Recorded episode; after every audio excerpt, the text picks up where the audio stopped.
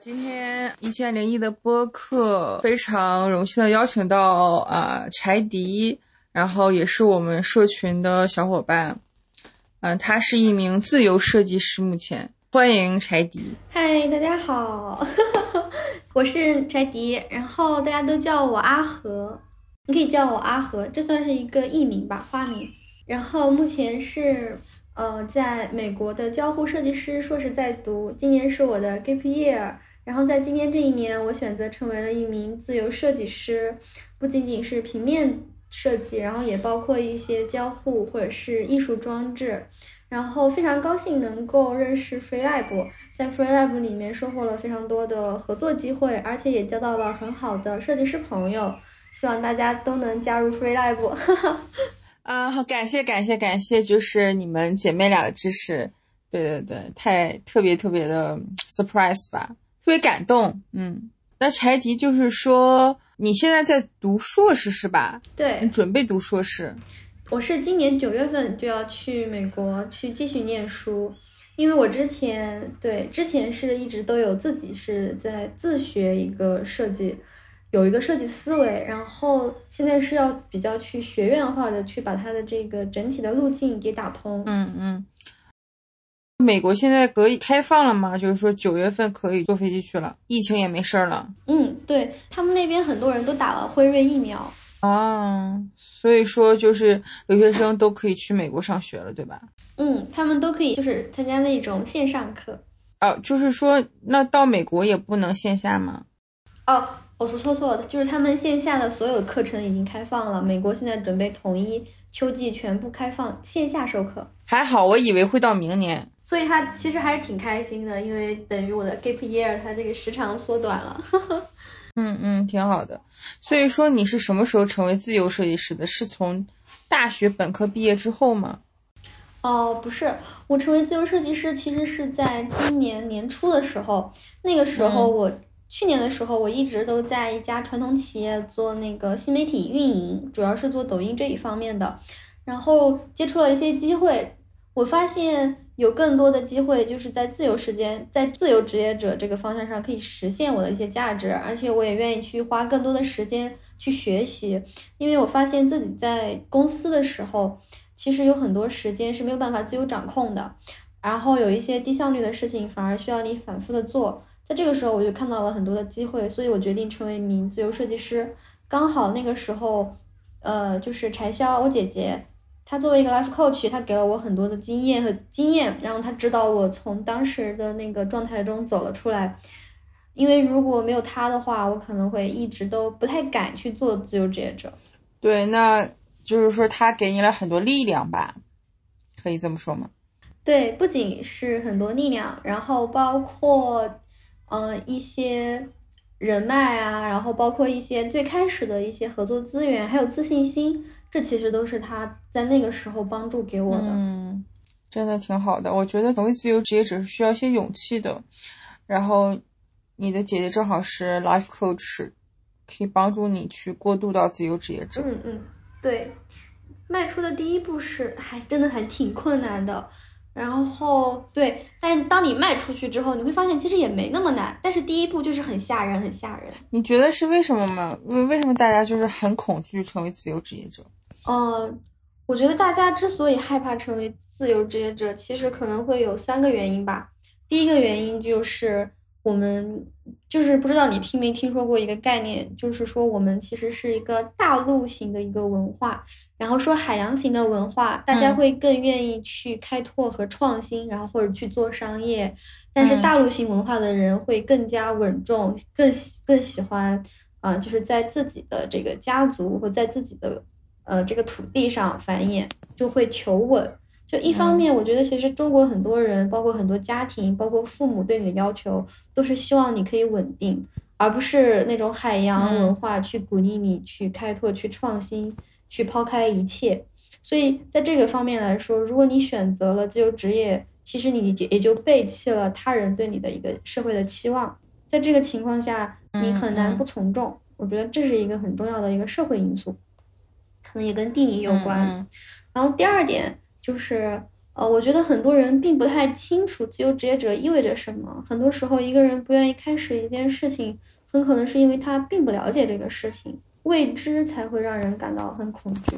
所以，我觉得 FreeLab 其实做的很好的一点就是，你们不是做了很多线下活动嘛？其实就是在展露这个让人未知的部分的它的一部分。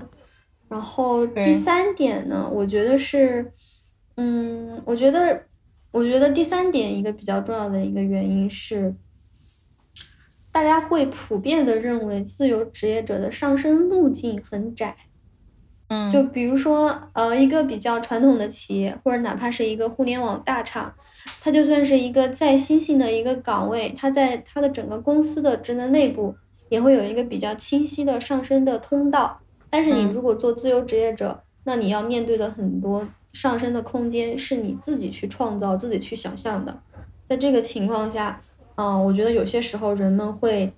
懒得去做这个选择，或者懒得去创造这个机会，因为其实自由职业者有一点类似于个人创业，我感觉，对对，很像。其实主要是社会没有给我们这样的一个自由职业的职业发展路径。我觉得所有的人都会，就比如说公众号啊，不管谁都会跟我们说，就是正常的，如果在职场上班的职业路径，但是可能没有人告诉，这也是很多人困惑的事情。你觉得？你觉得自由职业哲学的路径是什么？嗯，我有想过我的这个路径，因为其实今年是我的一个 gap year，我一直都有在尝试这个自由设计师的这个方向。我的想法其实是这样子的，我希望未来，呃，我的我的计划是未来能够和一些艺术展合作，然后有一个自己的一个工作室，嗯，并且，嗯，并且我希望就是可以在后面。可以能跟一些更大的一些品牌跟他们进行合作，啊，包括装置设计和一些平面设计，然后就是你可以把它理解成为一个更加个人化的、更大的一个设计师的一个品牌，这是我目前想象的、想要的一个上升渠道。当然了，我我觉得在我学习完之后，我可能也还会面临一个呃，在其他的公司。进行实习或者是工作的这样的一个选择，我觉得我也不排斥这样子的一个选择。嗯，但是你觉得最后还是会跳出来是吧？对，我觉得最后还是会走出来，而且更重要的事情是我希望自己，嗯，可以有更多的可能性去尝试吧。啊，我觉得在公司的话，尤其是在目前国内的很多设计岗位，其实它的天花板是还是比较低的。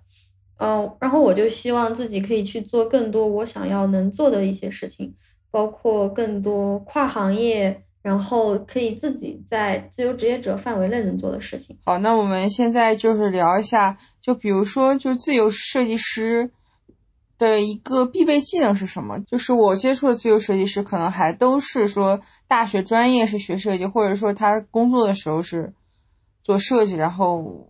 离职成为自由设计师，好像很少，就他没有学过设计，然后突然成为设计师。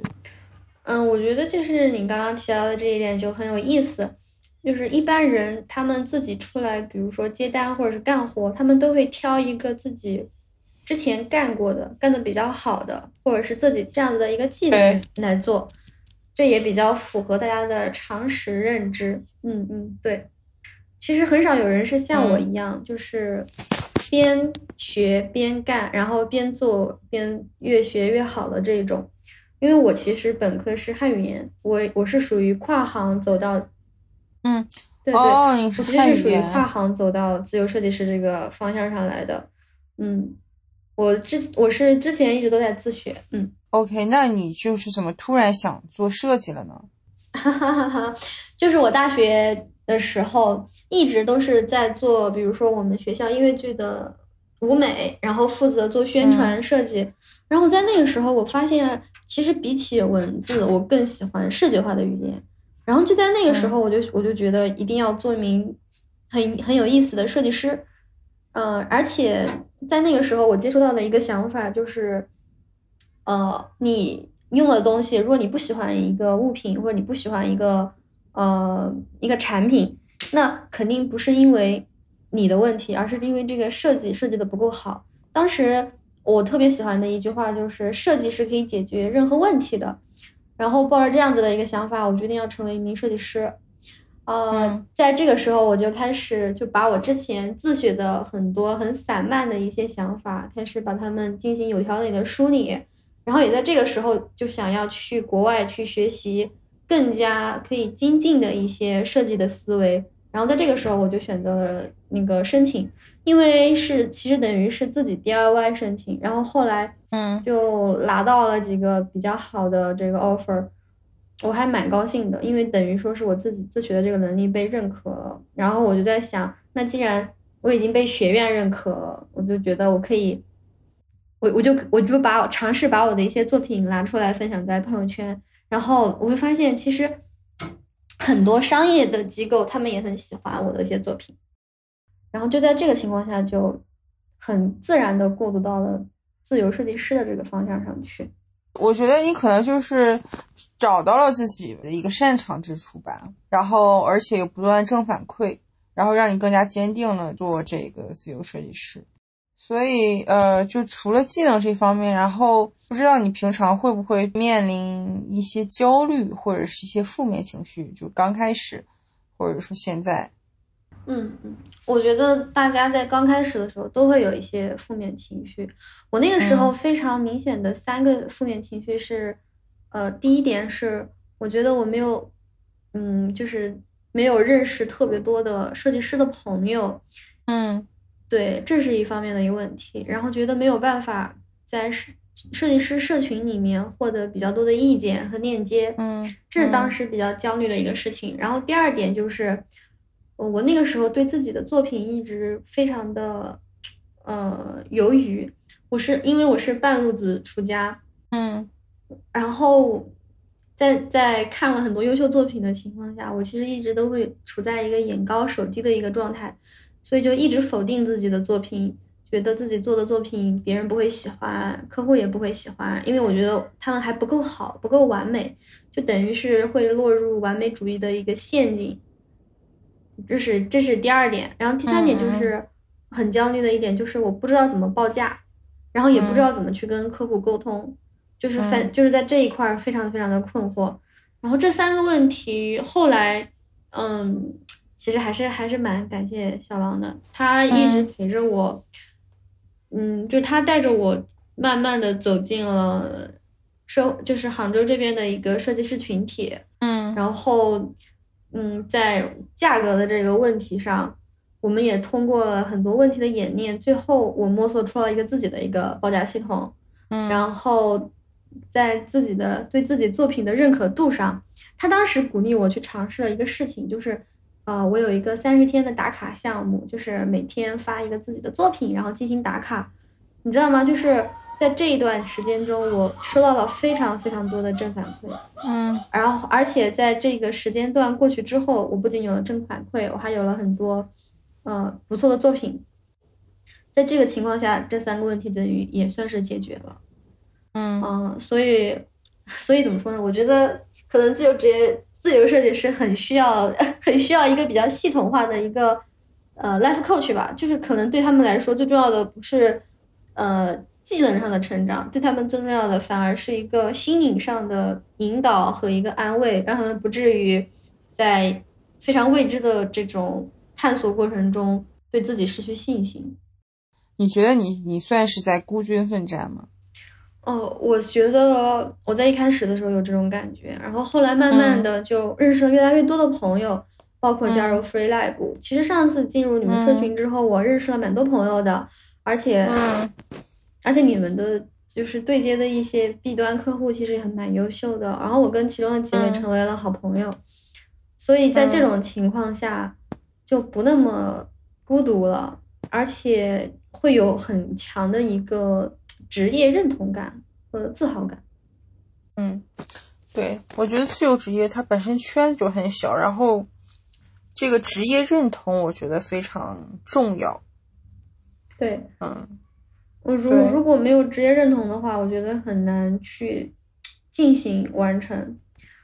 哦，而且非常有意思的事情就是，我有时候会把一些就是对我我觉得比较合适的一些自由职业的这个你们那边的对接的这个单子，就是推荐给我的一些朋友，然后我的这些朋友们，然后也加入了 Free Lab。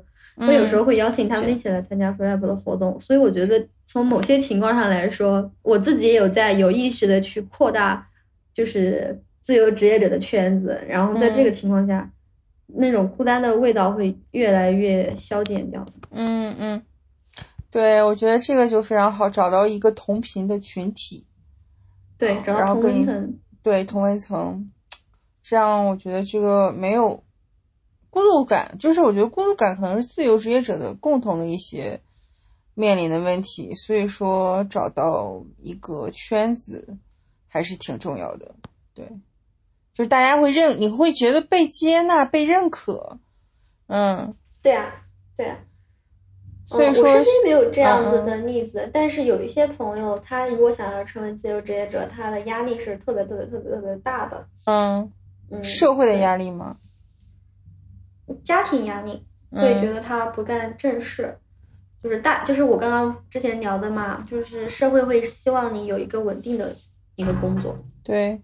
就是因为我们的这个大陆，那那个叫什么大陆什么大陆主义？对我们是一个大陆性格，大陆性格，性格也或者是这个社会可能就是需要我们去这样，我们的思想可能就是被塑造成这样的，对不对？嗯，我觉得是会是会这样子。我记得这个好像是有一个历史学家提出来的，就是他们认为有一个是海洋文明，然后有一个是类似于陆地文明。然后像我们中国，因为我们发源啊起源于比如说黄河、长江文化，然后两河流域这种文明，它都是会非常迥异于海洋文明。然后海洋文明的性格特征就是我们刚刚说的，敢于冒险，敢于开拓。然后但是像我们的这种。大陆性格，大陆文明，他就会倾向于守城，倾向于落叶归根，倾向于稳定。嗯，对，大家都喜欢去做公务员。嗯，对，公务员应该是还挺香的。对，就是因为很难嘛，考试很难，所以说其实对于很多人来说还是挺好的，就是大家会觉得地位很高。嗯嗯嗯，是的，是的。对，所以说现在阿和接单渠道除了 Free Lab 还有什么？嗯，我的话是因为我之前有跟其他的一些 B 端客户一直在合作，嗯，我的想法是为一百个初创企业提供，还有提供设计呃设设计服务嘛。然后目前我已经服务了二十多个客户了，然后在这些客户中就有很多是因为成为了一个比较好的朋友，他们会向我。推荐他们的朋友，然后我们进行一个合作，所以这个其实算是一个口碑介绍。对，嗯，我在我这边复购复购率比较高。对，就是说这个这个复购率非常重要，嗯，口碑很重要。嗯嗯嗯。那你是如何拿下单子的？就是有很多小伙伴，就是可能就是比如说我们提供一些甲方给他，但是他可能不太知道怎么拿下这个单子。你有什么 tips 给大家吗？嗯嗯哦，首先我觉得是要看几个方面吧，但是最先要要看的是，呃，你自己的心里的报价和对方给的报价是不是契合的。如果说不契合的话，其实呃，往往是没有必要去争取这个单子的，因为很有可能在你拿下这个单子之后，你会有一个比较强的牺牲感，反而对你会会比较影响你跟客户的一个沟通和合作。就如果钱谈不拢的话，就其实就往往没有必要去一定要去争取这个单子，这这个是第第一第一点。那然后第二点就是，如果双方在价格上谈的比较拢的话，然后他希望能够让客户接受他他的这个嗯，就是能够跟他进行合作，呃，因为我们就目前来讲一讲我现在的这个。就是单纯的从从平面设计和插画设计上来说吧，呃，会其实你有一个比较优秀的一个作品集是一件非常重要的事情。那优秀的作品集往往呈现在三个方面：一，它是否满足了你客户的要求？比如说，客户要求是有封面设计，然后你的作品集里面有很多封面设计，或者说你的客户希望有一些，比如说插画设计，那么你的这个作品集里面要大量的展现插画设计，也就是第一点，你你展现的你作品集的需求展现要跟你的客户是一致的，所以你要针对不同的客户群体制作不同的作品集。像我的话。我就是有不同的作品集的册子，然后不同的客户有要求的时候，我会给他们看不同的这个篇记，这是第一点。第二点就是，呃，你的作品集的展现是一种可视化，也就是你的作品集一定要给很多的样机，然后能能够让客户感感觉到他们的呃。产品如果落地之后会有一个什么样实际的一个效果？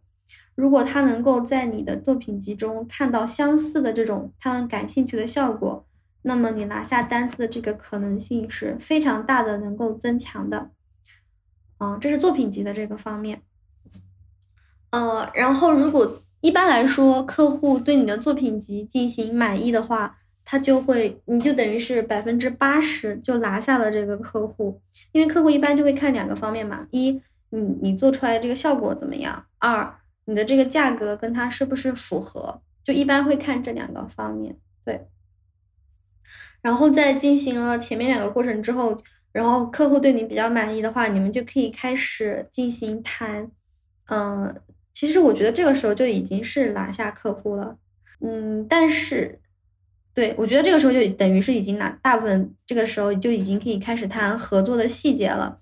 然后合作细节其实比较重要的就是你要跟对方聊清楚你们要怎么样合作，然后怎么样合作其实是一个非常重要的一个环节，呃，因为它其实会跟我们后面一个问题有点相关，就它可以帮助你筛选客户，帮助你留下可以就是更好的一个客户，而且。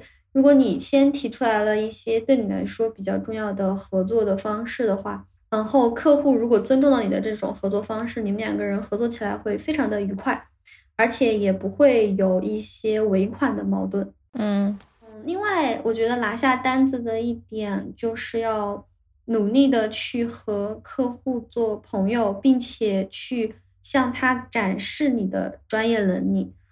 嗯，就举个例子。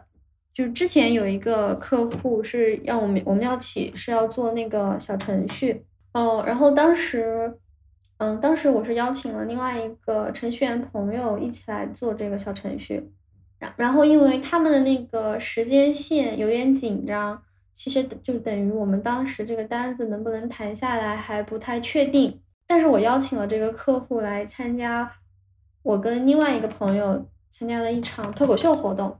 然后就和这位客户有了一个线下的一个接触，在这个过程中，我的感觉是，嗯，当你更多的去展现你自己的一些优点，然后和客户能够进行一个线下的沟通的时候，如果你们沟通的非常良好，而且他对你的专业程度也有了一定的认可，这个时候会极大的促成你们两个人的合作，嗯。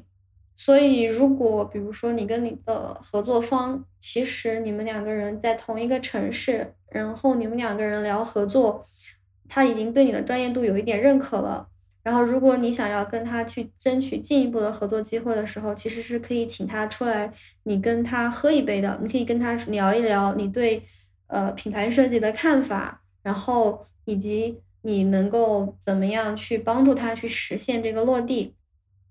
一般来说，你当你能够给出这个另外的这种体验，还有另外的服务的时候，这个单子我觉得其实就是很容易被拿到了。嗯，其实我觉得还是刚才你说的那两个，就是作品和预算，是吧？就就两个最重要的事儿。对，这两个是最重要的事情。嗯，因为才会有下一步。嗯，对，对，才会有下一步。如果你们两个人预算谈不拢的话，是很难进行商务合作的。然后，如果你的专业程度达不到他的要求的话，你们俩也没有办法进行下一步的合作。其实最重要的还是作品集，就是很多人其实他做的作品很好，但是他不会制作作品集，也就是视觉的展现不太好，所以就有时候会错失一些单子。下一个问题就是，有些设计师或者说自由职业，他总是接到单子。你觉得，就是设计师的自我提升是不是也很重要？嗯嗯，设计师的自我提升是非常重要的一个过程。我觉得做设计师其实最重要的是有三点要去做，一点就是是自我的时间管理，然后这一点先略过不谈。第二点就是他一定要经常的去提高自己的专业能力。嗯，第三点就是他一定要不仅能够提提高自己的专业能力，而且他一定会能把自己的专业能力可以浓缩在自己的作品集中。作品集就像名片一样，一个美女和一个呃不怎么打扮的女孩同时放出去，那那个美女就是往往能够得到大家的这个喜欢。可能这个例子举的举的不太好，但就是第一印象对客户来说是非常非常重要的，所以设计师一定要提高自己的嗯专业能力。就比如说，呃，平面设计师的话，他的字体设计、还有品牌设计，然后以及颜色的这个色感，其实都是需要去提升的。然后同时，他们也要能够拿出一份非常漂亮的作品集。就比如说我的，我是会专门去重新设计我的作品集的排版的，嗯，然后这就是一个对自我提升，嗯，自我提升的一个部分，嗯，同时我觉得，嗯，就是另外还有一个小小的方面，就是设计师可能也是需要去提高的，就是设计师如果能够在，就是对我这种呃品牌设计师来说，如果能够有更多的品牌营销。还有一些策划的一些知识的话，如果你在这一些方面能够跟你的这个设计形成一个闭环，然后你能够把这个闭环一起打包卖给你的客户，你的客户是会更开心的，因为他只付了一个设计的费用，但是从你那里又获得了策划，又获得了运营，然后还获得了一个非常全面的一个建议。这个时候，我觉得你的。个人竞争能力就是非常强的，嗯嗯，所以说你说的这些运营啊什么的，是你自己提供，还是说你其他你会和其他人合作？嗯呃，我这因为我之前是前运营加营销，所以我在帮我的客户做一个品牌设计的时候，我会提前跟他们提供我这方面的相关知识，来帮他们做一个梳拢，最后去呈现最后的这个视觉效果。嗯嗯，但是在过程中，我会给他们提供这方面的嗯咨询服务。嗯，所以感觉你还是非常全能的。因为我本科是汉语言。对对对，就是基本上一人一个公司了。嗯，可以吧？我觉得每一个自由职业者其实都算是一个公司。所以就是阿和之前算是上过班吗？哦，我上过班。上过，我应该是我大学的时候上过两年的班，然后出来毕业之后是上过一嗯将近一年，但是就是说没有做跟设计相关的工作，对，都是跟文字相关的。那比如说你上过班，虽然说你做的是别的行业，那你觉得比如说和现在的自由职业相比，你觉得得与失是什么？就是上班打工和自由职业。我觉得德非常重要的就是你对自己的时间有更多的这个管理能力了，可以花更多的时间在个人成长和个人提升上。而且，就是我当时上班的时候，就是每每天上完班回到家里都非常的疲惫，我根本没有其他的心思去做我最喜欢的设计，没有办法做自己的事情，也没办法提升自己。所以我觉得这是自由职业中最能够给我带来的一点。对。呃，然后我觉得大部分都是得到吧，啊，除此之外，就是我做自由职业失去的就是对会焦虑。当你成为自由职业者的时候，你就会焦虑，肯定没有上班的时候那么稳定了。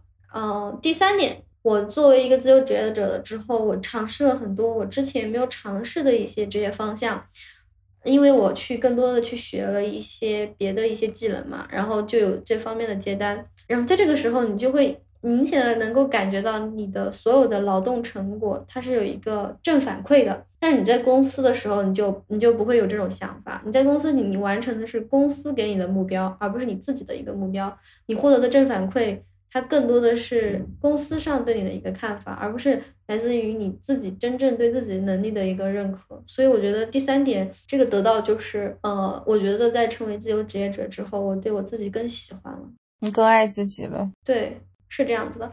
然后第四点就是自由职业者。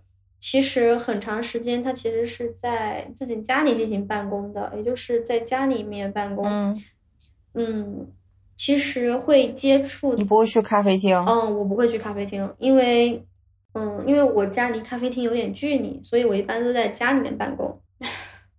嗯，就这样子的一个情况下，其实你接触到的人会稍微的有些狭窄。嗯，但是当自由职业者，其实是可以有更多的时间去自己选择社交的场合的。就比如说去参加自由职业者社群，对。而且我成为自由职业者之后，我因为没有办法在家里面去，就是没有办法在工作的时候去接触到很多的人，我会选择在平常的日子里去参加更多的活动，这反而比我在上班的时候接触到的人更多。就就是很好玩吧，就看上去好像接触到的人变少了，但其实你接触到的人更多了。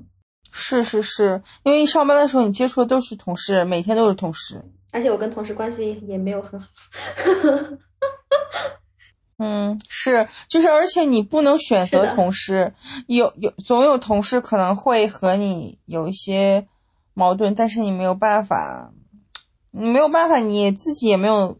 你没办法开了他，就我没有办法选择我的同事，然后我更没有办法跟我的同事聊到一起去。但是我成为自由职业者之后，我选择的朋友是有自主性的，就是我可以跟他们有更多的话题可以聊，而且包括我的客户，我们也是在某些方面来说是可以聊的。在这个情况下，我觉得做自由职业者的德真的比当那个上班上班的时候那是要好更多的。是，所以说给你目前现在状态打分的话，你会打多少分？如果一百分是满分，我会打八十八分吧。还有十二分可能对，挺高的还有十二分可能就扣在，就是嗯，就有时候会有一点寂寞，但这种寂寞是情感上的，就不是不是友情方面的，是情感上的。嗯，爱情方面吗？对。但是我觉得这个东西是上班的时候就也会有啊，就是如果上班的时候你没有爱情，不是 partner 也会有这样的吧？嗯嗯嗯，是的，啊对，会有一部分会扣在这一部分，然后还有一部分会扣在，呃，扣在自己不爱做家务上，会因为会有更多的时间待在家里，然后，呃，家里面就有时候就会呈现出一种混乱的状态。所以有时候我不太喜欢这样的一个情况，但总体来说我还是很满意的。嗯，所以说我我我也是之前有个自由职职业者，他还跟我说他给自己一百分，然后我就觉得他确实特别特别满意，特别特别喜欢现在的生活状态，是非常好。所以说找到适合自己的生活方式还是挺重要的。我我觉得如果我找到我的爱情了，我这个分可能就已经直接直接打满。就是就是说，其实爱情，我觉得我我们不说爱情，我们说亲密关系，就是其实还是挺怎么说呢？呃，我不知道你经没经历过，我我觉得就是也是有利有弊吧。我觉得不会说满，但是我对于我来说，爱情它只占百分之二十五吧，它没有事业对我来说占比高。对对对，所以说看吧，我觉得有利有弊，真的会侵占你更多时间。啊！但是你真的这个人是对的人，如果说是错的人，他是一加一小于二的，他不是一加一大于二。嗯，如果是错的人，说不定都一加一小于一了。哎，因为你们会吵架。嗯 嗯，对。我上一段情感经历就挺糟糕的，也不是挺糟糕的，反正就是。但是人总是会渴求一段亲密关系，所以说，呃，怎么说呢？对，就是结束的时候有点糟糕。为为什么糟糕？就是影响到了我的是，影响到了我的。嗯，所所以我在想，就比如说现在人与人之间好像从认识到确定关系很快，其实我我觉得，就我最近想法就是说可以慢一点。比如大家可能我我不知道现在可能我知道，比如说九五后，可能一周或者一个月，就是很快就在一起了。呃，我因为我之前的感情可能是三个月吧，但但我觉得也挺挺快的，真的。就我发现三个月好像我也没有办法去了解他很多。嗯，就是说我我那天我还那天我昨天嘛还看了一篇文章，然后他说情侣首先要是最好的朋友嘛，所以说我希望和他成为最好的朋友之后，如果能成为情侣的话，就就就成为情侣呗，就是。慢慢一点，我所以说我现在如果跟一个男生确立关系的话，至少要六个月，至少吧，半年，了解半年。对我我我个人想法，我个人的想法。那你就是要在努力的先，那个男生肯定要先努力的跟你成为好朋友。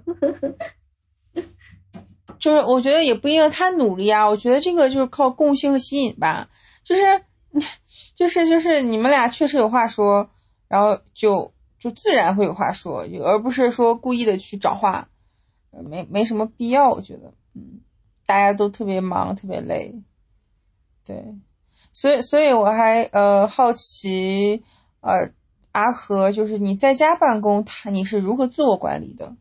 嗯，我因为很多小伙伴说我在家就想睡觉，在家就想玩，就想吃，就很难就是对我对自我进行约束，嗯。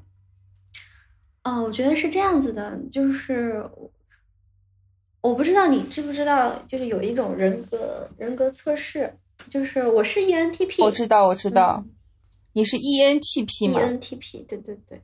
OK，我是 ENFP。啊，能感觉到呢。我跟你姐姐一样吧，我跟你姐一样，对，你能感觉到？我能感觉到。嗯，就是那种活跃的那种气质。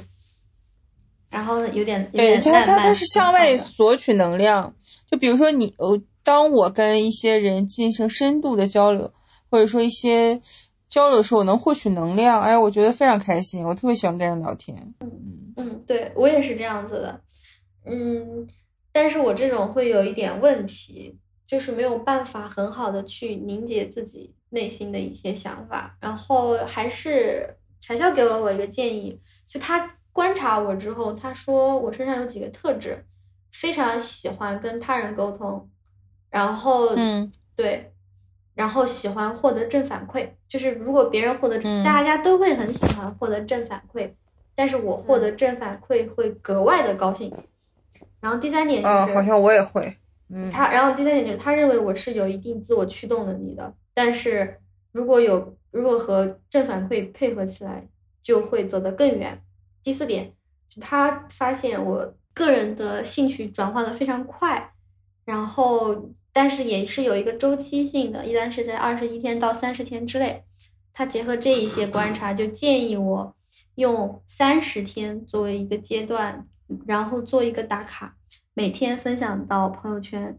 我就是用这种方式，一个一个的去进行打卡，然后一个一个的去做一个小目标。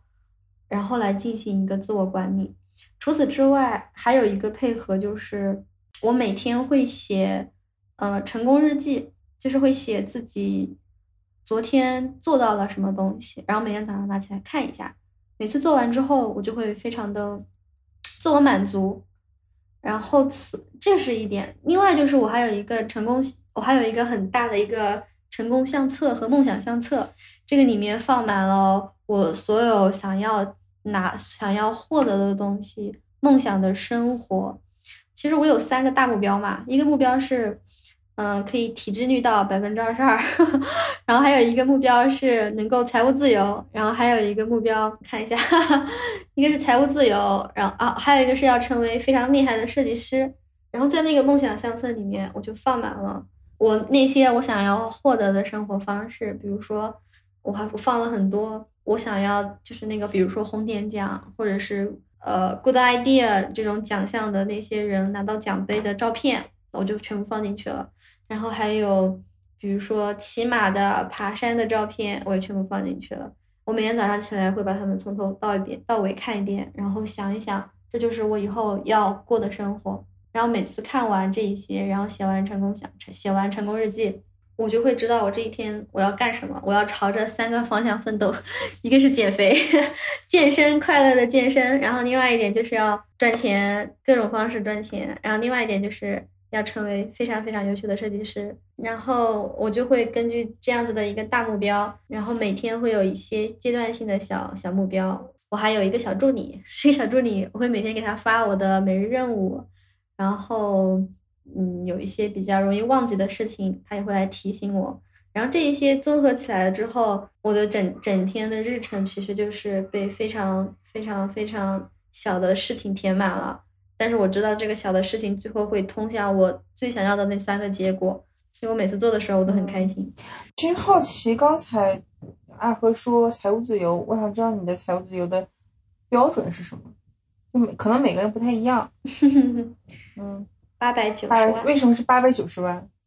我算过的，算过，就是在这个情况下，他大概每个月可以产生两万的这个躺平的这个收入，一一个月两万是吧？在杭州，对我觉得两万就可以让我过得很开心了。对，嗯哼，但是这个，但是但是这个是我之前算的，几年前算的。如果要算通胀水平的话，它现在可能还要再要高一点。对，但是但是这是一个基础值，就是我要。应该不止八百九十万，但是但是会跟这个会有点类似，就是要赚到一个可以每个月能够产生一定自我就是税后账户的这个钱。对我觉得两万我就可以过得很开心了，我没有什么特别高的要求。对，之后就是说，那那你的意思说这个是等你不工作之后吗？就是我还是要工作，还是要做设计，但是我要去。赚到这一笔钱，然后这笔钱可以让我去做自己更愿意去做的事情，我就可以什么事情都就是不用去管太多另一方面的事情，只考虑自己的兴趣。嗯，怎么说呢？就像你这个兴趣可以不变现，是吧？对，就它可以不变现，但是我一定要工作，因为我很喜欢设计，我也很喜欢跟他人沟通，很愿意为别人提供帮助。就是我每次看到我的作品出现在客户的。他们就是实体上，然后还帮到他们的时候，我都非常非常的开心。这种开心是，我觉得是跟我的这个 E N 的这种性格是相关的。嗯，对对对，这个对烟还是非常重要的。其实你和你姐就差一个，一个一个一个是 F，一个是 P，但是我觉得你们俩应该就是挺和谐的吧，就是相处起来。我们两个人相处起来还是会有一点不一样，就是摩擦，就是他是会，他是会。更适合在，就是他会比较像海洋性格，他可以在很多个地方，呃，就是生活居住。我会比较呃稳扎稳打一点，就是我会喜欢在这个地方住，然后去其他地方偶尔玩一玩。但是他会喜欢就是在各个地方都可以住，就是这个样子的一个性格。好像，但是这一点好像我跟你有点像。对，但是我是 ENFP，所以。我不知道哎，我不知道，我觉得可能，我觉得看看吧，我觉得这个不能说特别特别的准，他只是说，嗯，对，某种程度上，这个的话应该是属于个体的倾向，我觉得跟性格还不太一样，就是他是比较像一个城市里的那个流浪民族的，就是有一点像吉普赛人的那种味道，这是他的一个性格气质。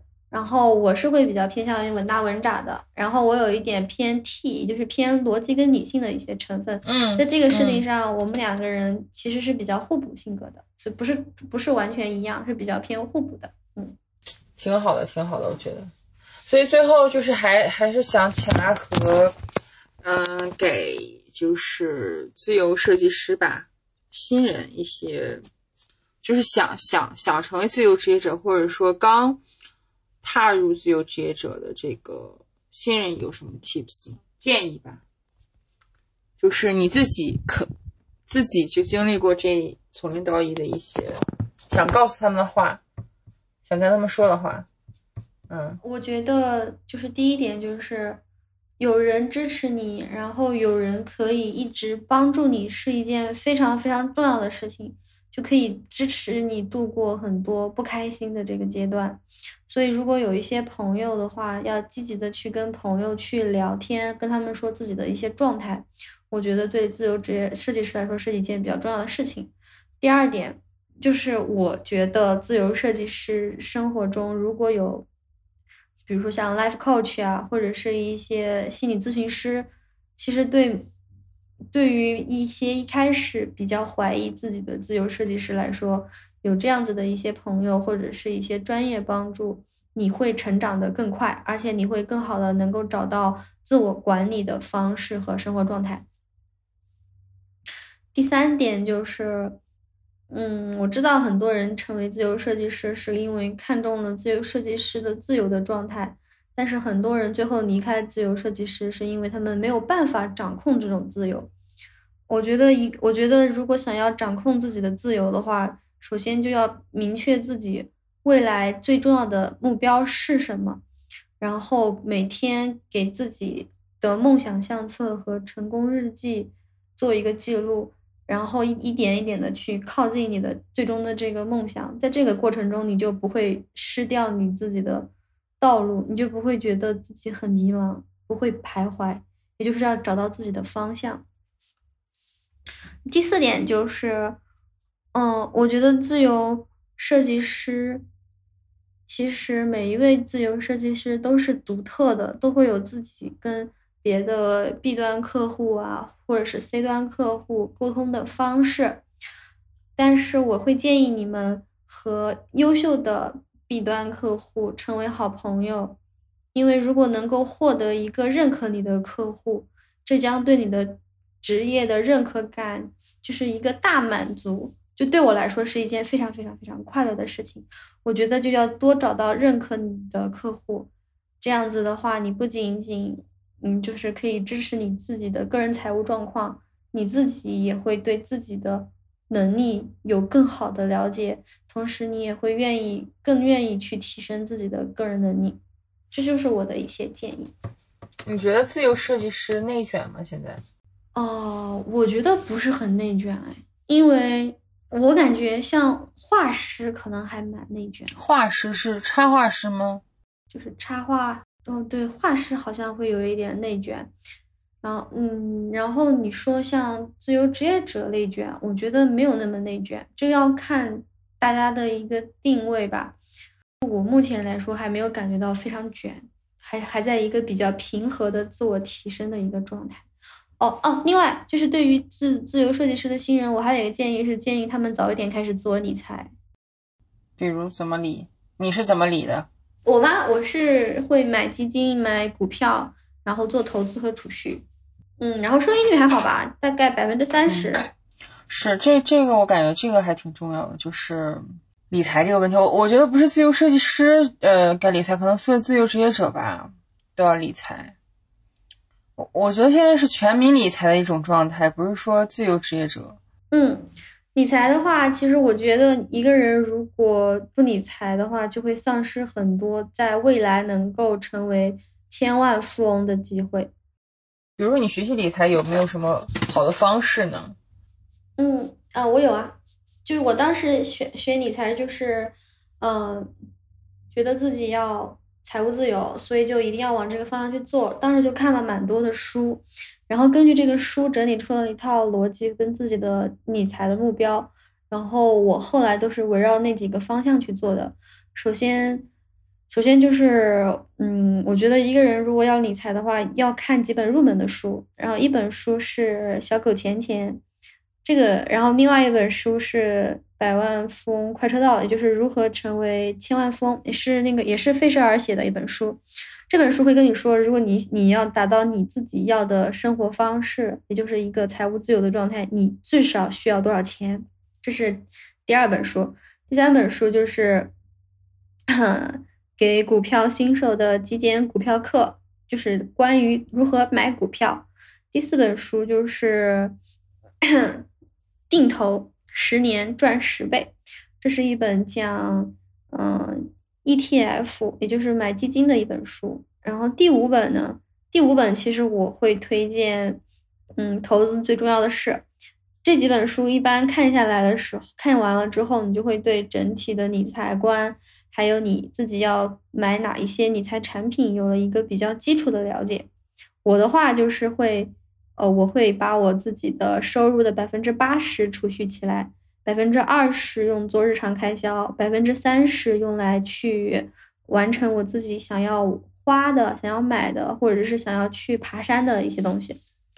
然后这一部分钱，百分之五十的钱，我就会拿它们来做一个投资。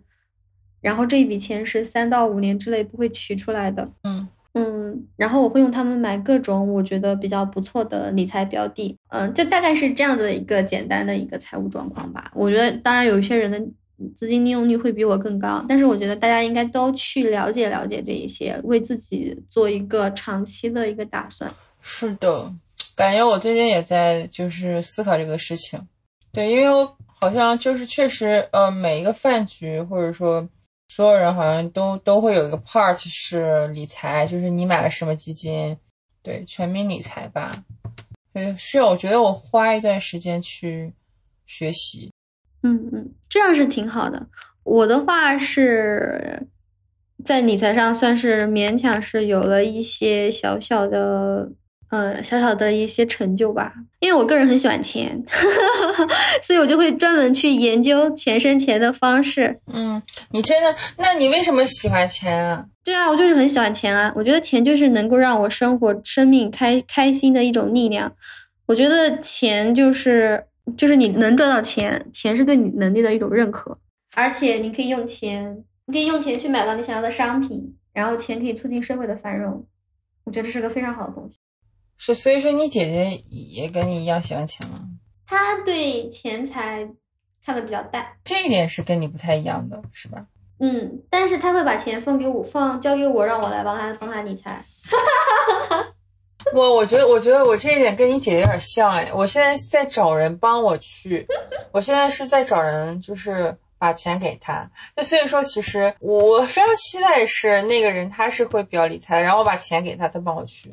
理，我觉得这是我比较，嗯嗯嗯，我觉得跟你姐姐这一点很像，就是也对钱 看得很淡，嗯，对他看得很淡的，嗯，就是但他很信任我，嗯，然后他会把钱交给我，就他，因为他觉得他自己只要能赚到他生活所需的钱就可以了，他不是很在意他的其他的钱的流向，但我就会比较喜欢钱，我喜欢有钱的感觉，然后也喜欢钱慢慢增多的感觉，更喜欢。看钱生钱的那种感觉，可以可以可以挖底层的更更底层的原因，嗯，对钱吗？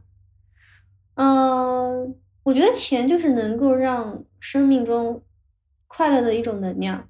呃，我其实是很相信国外的那个市场经济这种说法的。我相信钱是一种，就是钱是一个中性词，就它它是本来就是一个中性词。他看看他到了谁的手里能用出怎么样的一个能量，我我个人其实会很会很认可钱的力量。我觉得可能是因为我高中的时候读了蛮多西方经济学的一些书，我对钱没有很排斥，而且怎么说呢？就他是嗯，我在很小的时候就开始尝试赚钱了，然后大学的时候也就是。去实习过，然后有尝试过自食其力，我会觉得这是一种证明我独立的标志。我我觉得对钱的这种定义，哦不，或者说大家对钱的这种感受，我觉得会变的，就是随着你的年龄的增长，会会有变化的。小杨人可以说一说你对钱的态度的这种感受吗？我觉得我跟钱的关系是跟他玩的那种感觉，游戏的感觉。我在跟他玩游戏的那种感觉。其实我没有那么需要钱。其实我我今年的感受就我没有那么需要钱。有的时候，比如说有人会给我钱，用用一种方式，比如说会加入我们会员，然后给我钱，或者说我们做了什么，然后创造什么价值，给我钱。我有的时候心里其实就还好啦，就是觉得也也没必要啊，也没必要，为什么要非要给我钱？我有的时候会，我我不知道那个词用什么，可能就是有点傲娇，或者说有点玩乐的感觉。对我我我有的时候觉得，哎，够了够了够了，真的不需要那么多，不需要那么多，别给我钱，别给我钱，嗯，到此为止。对，我觉得我现在是这种心态吧。对，就是我我也不能说我是无欲，但我觉得就是钱没办法给我那么多的，就是像你你说的这种，啊成就感也好，什么感也好，钱就是工或者说钱，嗯，他他他就是，他他他是小小部分，对。我可能追求就钱背后的东西吧。对，可能钱它支持我去可以去做更多的东事情，我觉得是这种关系。钱可以让我去做更多我想做的事情，那些我想做的事情，它给了我真正的成就感。嗯钱是你生活中的一个小小的部分。对，钱本身不会让我开心。嗯，我我觉得这是我今年的，但是我觉得我去年之前好像。跟你有点像，就是我二十六岁的时候吧，我还没你那么小的时候，我我我想想，因为我读了个硕士，但是所以说我学生时代确实对钱没有什么感觉，因为都是都都是有人给我钱。当我就是硕士毕业之后，哦，我二十五、二十六的时候，我觉得那个啥，就是跟你的想法一样，我说我要财富自由，我说我要，我可能就是也有你的想法，比如说赚一千万，然后我每个月有。有有个利息吧，对对对，说 fire 怎样？我我觉得是那种说，但是就是就是变了，我也不知道为什么变了。所以我刚才跟你说，你的年龄的增长，你会对钱的态度有所变化，但是也有可能没有变化，这是跟你的经历有关，或跟你的阅历有关系。嗯，所以就是挺有意思的事情，探索自己我的一个过程。就是这是一件还挺有意思的事情，就是人他的。东西是流动的，还是挺喜欢人与人的一些深度连接。我觉得都是聊一些很有意思或者很有意义的话题，聊钱和爱。好啊，好啊，好啊，感谢阿和。那今天我们就到这儿好吗？好，也谢谢你呀、啊，给我们带来这样子的一个事情。好的，好的，谢谢，拜拜。